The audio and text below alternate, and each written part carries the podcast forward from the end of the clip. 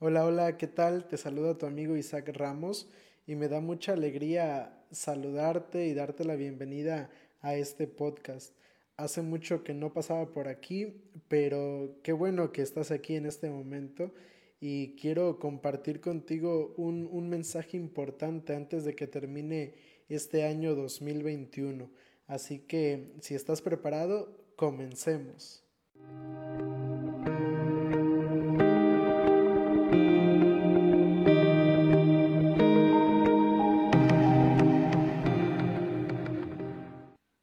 Podcast de hoy lleva como título El extranjero agradecido.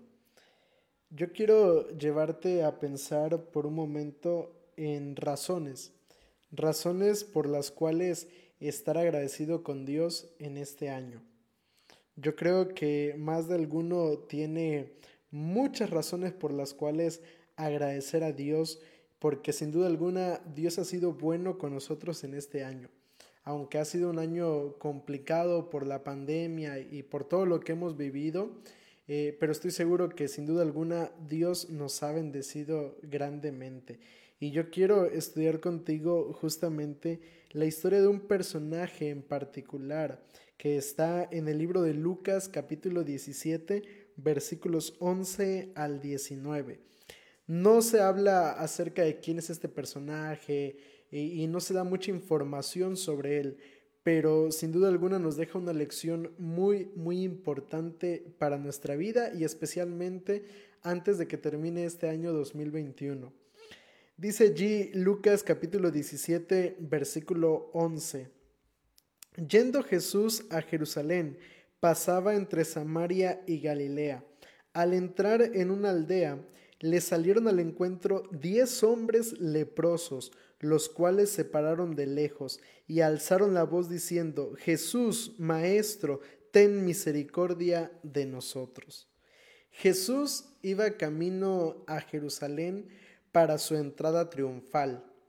Él estaba pasando por un lugar, no se menciona cuál era el nombre de la aldea, pero dice que iba pasando por un lugar que se encontraba ubicado entre Samaria y Galilea cuando mientras él iba caminando salió a su encuentro diez hombres, diez personajes. La Biblia no dice qué edades tenían, ni, ni, de dónde eran, no se da mucha explicación acerca de ellos, solamente se menciona que eran diez personajes, pero que tenían algo en común. Estos diez personajes eran leprosos. Y mira, la lepra era una enfermedad terrible en el tiempo de Jesús. No había cura para esta enfermedad y aquellas personas que estaban padeciéndola tenían que abandonar su casa, su familia y vivir a las afueras de la ciudad sin poder tener ningún contacto con nadie.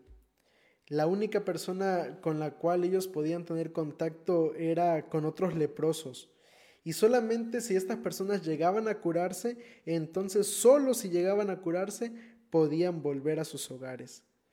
Podríamos decir entonces, analizando un poco la situación, que esta era una vida muy difícil, era una vida triste.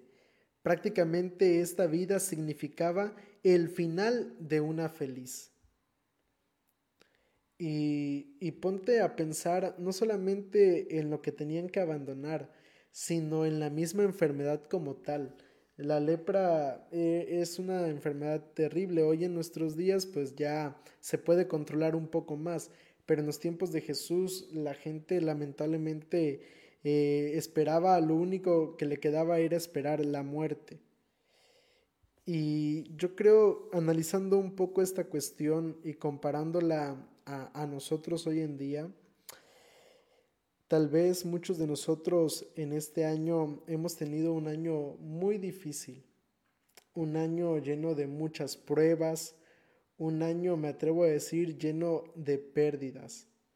¿Por qué? Porque tal vez alguno de nosotros ha perdido eh, la salud a causa de que se enfermó del COVID o, o está tal vez padeciendo las, las consecuencias eh, de, esta enfermedad. Tal vez alguno de nosotros eh, durante este año perdió su trabajo o tal vez no está recibiendo los mismos ingresos que recibía antes de la pandemia. Alguno de nosotros tal vez perdió familia, perdimos algún ser querido que tal vez era muy cercano a nosotros, algún papá, mamá, hermanos o, algún familiar, el esposo, la esposa. Y, eso, sin duda alguna, al analizarlo, al analizarlo, perdón, nos lleva a pensar en la idea de que, de que sin duda alguna ha sido un año muy, muy difícil. Creo que bien podríamos ponernos en los zapatos de estos diez leprosos al analizar nuestro año. Por lo menos ya llevamos dos años sufriendo por esta pandemia y creo por lo que se ve en las noticias, en las nuevas variantes que están saliendo, que probablemente sea todavía un tiempo más antes de que esto termine por completo. Estos personajes de Lucas 17, 11 al 13, sin duda alguna estaban sufriendo, sin duda alguna estaban pasando por situaciones muy, muy complicadas en su vida. Y por eso en el versículo 13, cuando vieron a Jesús, cuando vieron que Jesús se acercaba a lo lejos, cuando ellos notaron que frente a ellos venía la solución a su problema. Dice allí el versículo 13 que clamaron, alzaron su voz y dijeron, Jesús, ten misericordia de nosotros, Maestro, ten misericordia de nosotros. Estas palabras tal vez han sido las palabras de alguno de nosotros durante este año.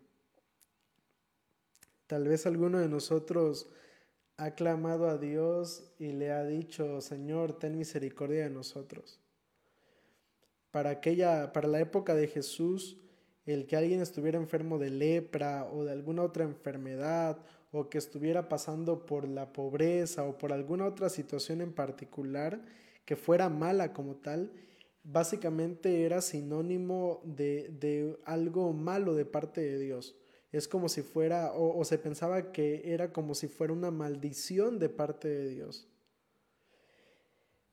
Y tal vez alguno de nosotros en este año ha clamado a Dios y le ha dicho al Señor en su oración, Señor, ten misericordia de mí. Ten misericordia de mí y, ayúdame a superar esta prueba. Ten misericordia de mí y, y haz que pronto pase la situación por la cual estoy atravesando, haz que pronto mi familiar se cure, haz que pronto mis hijos vuelvan a ti, haz que pronto mi matrimonio sea restaurado, haz que pronto este dolor, este sufrimiento termine.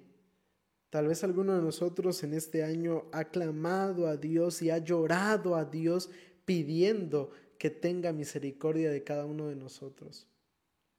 Estos personajes, al ver a Jesús, al ver que, que frente a ellos estaba la solución, no dudaron en clamar a Jesús. Y mira, creo que si por alguna razón tú no has clamado todavía a Jesús, o si en esta noche, en este momento, en este día, no sé en qué, en qué momento estés escuchando este podcast, pero si en este momento tú tienes algún problema, alguna dificultad, hoy tú tienes la oportunidad de clamar a Jesús. Tienes la oportunidad de pedirle al Señor que tenga misericordia de ti. Tienes la oportunidad de ir y encontrar la respuesta y la solución a tu problema solamente en Cristo Jesús. Estos diez hombres clamaron a Él y lo interesante de la historia es que Jesús no los ignoró, Jesús no dejó a un lado su petición, Jesús no pasó de largo, Jesús no los rechazó por su enfermedad, sino mira lo que dice allí, escucha lo que dice allí el versículo 14. Cuando Él los vio, cuando Jesús los vio, cuando Jesús escuchó la petición de estos diez leprosos, dice allí el versículo 14, que Jesús les dio una orden, id mostraos a los sacerdotes. En esta orden era algo normal.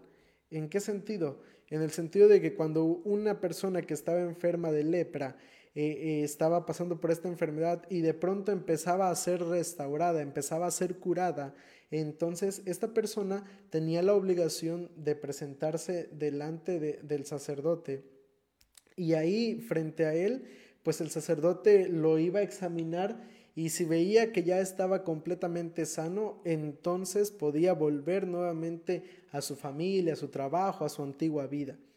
Entonces Jesús le dice a estas personas, vayan delante de los sacerdotes. En pocas palabras, Jesús los está enviando porque ya iban a ser curados, porque iban a ser restaurados realmente. Y dice allí el versículo 14 que mientras ellos iban caminando, quedaron limpios.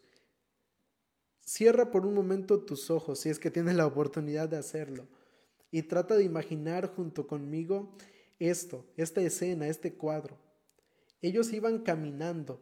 Después de haber recibido la orden de Jesús, después de haber clamado a Jesús y después de haber escuchado que Jesús iba a responder su oración, ellos iban caminando allí frente al sumo sacerdote para pararse frente al sumo sacerdote y que él los examinara frente al sacerdote.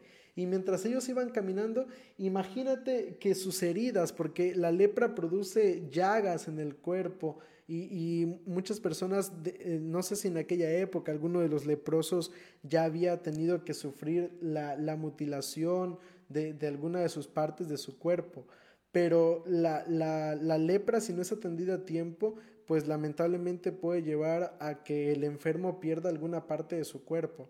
Imagínate cuando estos personajes iban caminando para, para presentarse delante del sacerdote. Yo quiero creer que mientras iban caminando empezaron a ver cómo sus heridas empezaban a cerrarse en su cuerpo, cómo su piel empezaba a restaurarse poco a poco, cómo tal vez las heridas de su nariz se iban cerrando, cómo las llagas en su cuerpo iban, iban dejando de producir eh, eh, esa coloración amarillenta que luego a veces esta enfermedad produce. Imagínate esa emoción que debieron haber sentido estos personajes al ver que su cuerpo estaba siendo restaurado por Cristo Jesús.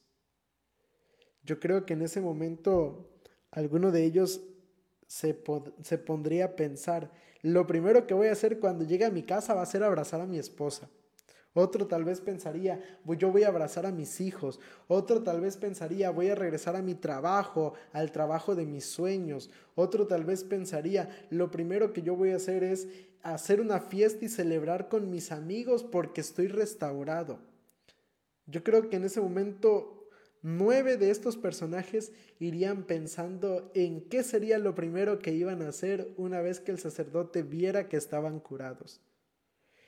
Pero hubo uno que pensó todo lo contrario, que pensó algo diferente.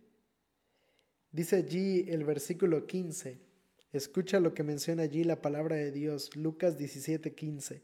Entonces uno de ellos, viendo que había sido sanado, volvió glorificando a Dios a gran voz y se postró rostro en tierra a sus pies dándole gracias y este, dice allí, era samaritano.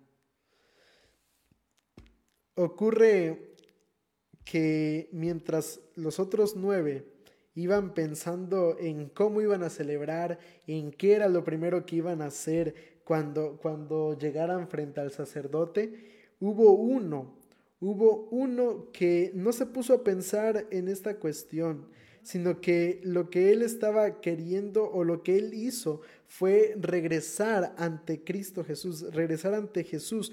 Y cuando llegó a Jesús, mira, yo quisiera leerte este pasaje con la versión traducción del lenguaje actual, porque dice allí el versículo 15, uno de ellos al verse sano regresó gritando, gracias Dios mío, muchas gracias.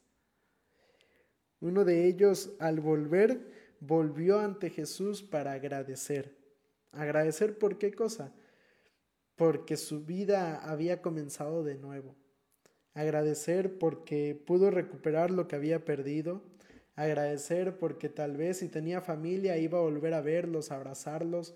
Agradecer porque tal vez iba a poder volver al trabajo de sus sueños. Agradecer porque estaba teniendo la oportunidad básicamente de volver a nacer, de comenzar una vida nueva tenía delante de sí la oportunidad de un nuevo comienzo. Y cuando él se dio cuenta de esto, regresó para agradecer a Jesús. Y esto, sin duda alguna, es maravilloso. Y lo interesante es que este personaje no era judío, era de Samaria, era un extranjero. Pero este extranjero sintió en su corazón el deseo de agradecer a Dios. Yo te preguntaba al principio de este podcast, ¿por qué tenemos que agradecer en este año? Y hay muchas razones por las cuales agradecer a Dios. Piensa, piensa por un momento cuáles son algunas de esas razones por las cuales agradecer a Dios. Sabes, lamentablemente hay muchas personas que no conocen tal vez al 100% a Jesús o, que no asisten a alguna iglesia en particular, que tal vez practican alguna religión en particular que no sea del, del ámbito cristiano como tal. Pero hay tantas personas que, que están agradecidas con Dios, que aunque tal vez no conocen al 100% a Dios o que tal vez han escuchado muy poco acerca de Él, pero que están agradecidas con Él y que viven de una manera en la que constantemente expresan su agradecimiento a Dios. Y muchas veces nosotros como cristianos, sin importar la religión que tú seas, ya seas eh, presbiteriano, adventista, pentecostés, testigo de Jehová, la religión que tú practiques, la denominación que tú tengas, hay muchos cristianos que lamentablemente vivimos, pero vivimos sin agradecer a Jesús sin agradecer a Dios por todas las bendiciones que Él nos ha dado. Y mira, en este año yo quiero invitarte a eso. Antes de que termine este año, yo quiero invitarte a eso, a que tú puedas agradecer a Jesús por todas las bendiciones que Él te ha dado. Cuando este personaje se presenta delante de Jesús, dice allí el versículo 17 que Él le preguntó, ¿no fueron diez los que yo curé? ¿Dónde están los otros nueve? Y reconoció y en el versículo 19 le termina diciendo Jesús a este hombre, levántate, tu fe te ha salvado. Solamente este personaje volvió para agradecer a Dios. Cuando nosotros oramos, muchas veces en lo único en lo, único en lo que nos enfocamos es en pedir, pedir, pedir, pedir. Y pocas veces nos enfocamos en agradecer a Dios. Y yo quiero invitarte en este momento a que pienses, no, no pienses solamente en lo cotidiano, en lo que siempre pensamos, en el alimento, en la salud, en la familia, piensa un poco más allá. ¿Por qué razón o cuáles son los motivos por los cuales agradecer a Jesús? Y en este momento tómate una parte de tu tiempo para agradecer, para expresar a Dios ese agradecimiento por tantas bendiciones. Tal vez ha sido un año complicado, un año difícil, pero tenemos delante de nosotros la oportunidad de que este año pueda ser diferente. Delante de nosotros se nos presenta la oportunidad de un nuevo comienzo, por así decirlo. Y es importante que agradezcamos a Dios y que aprovechemos la oportunidad que Dios nos da de comenzar nuestra vida de nuevo, de comenzar un año nuevo si es que Dios así lo permite y nos deja llegar hasta el año 2022. Así que yo quiero invitarte en este momento a que podamos elevar a Dios una oración, que inclines tu rostro junto conmigo y que elevemos a Dios una oración, pero una oración donde la, la, la nota resaltante sea el agradecimiento a nuestro Padre Celestial por tantas bendiciones dadas durante este año. Te invito a que inclines tu rostro y oremos. Querido Padre que estás en los cielos, santificado y alabado sea tu buen nombre. Padre, en, esta, en este momento queremos agradecerte, agradecerte por tantas bendiciones que nos has dado, Señor, porque sin duda alguna tú has sido bueno con nosotros, especialmente porque tu misericordia está con cada uno de nosotros porque no estamos aquí solamente porque nuestros pulmones funcionan bien, sino porque tu misericordia nos permite la vida, Señor. Y gracias por ello. Gracias por la familia, gracias por el trabajo, gracias por tantas bendiciones que nos has dado durante este año, Padre. Y queremos de forma especial pedirte que en este nuevo año que vamos a iniciar en un par de días, Señor, Queremos pedirte, Padre, que tú nos ayudes a vivir siempre agradecidos. Que nos ayudes, Señor, a vivir siempre tomados de tu mano poderosa, Padre, y de esa manera caminar contigo hacia la patria celestial. En este momento quiero pedirte, Señor, que Jehová nos bendiga y nos guarde, que Él haga resplandecer su rostro sobre cada uno de nosotros y que tenga de nosotros misericordia. Dios alce sobre ti en este momento su rostro y coloque en tu vida paz. Todo esto te lo pido, Señor, en el dulce nombre de Cristo Jesús. Amén.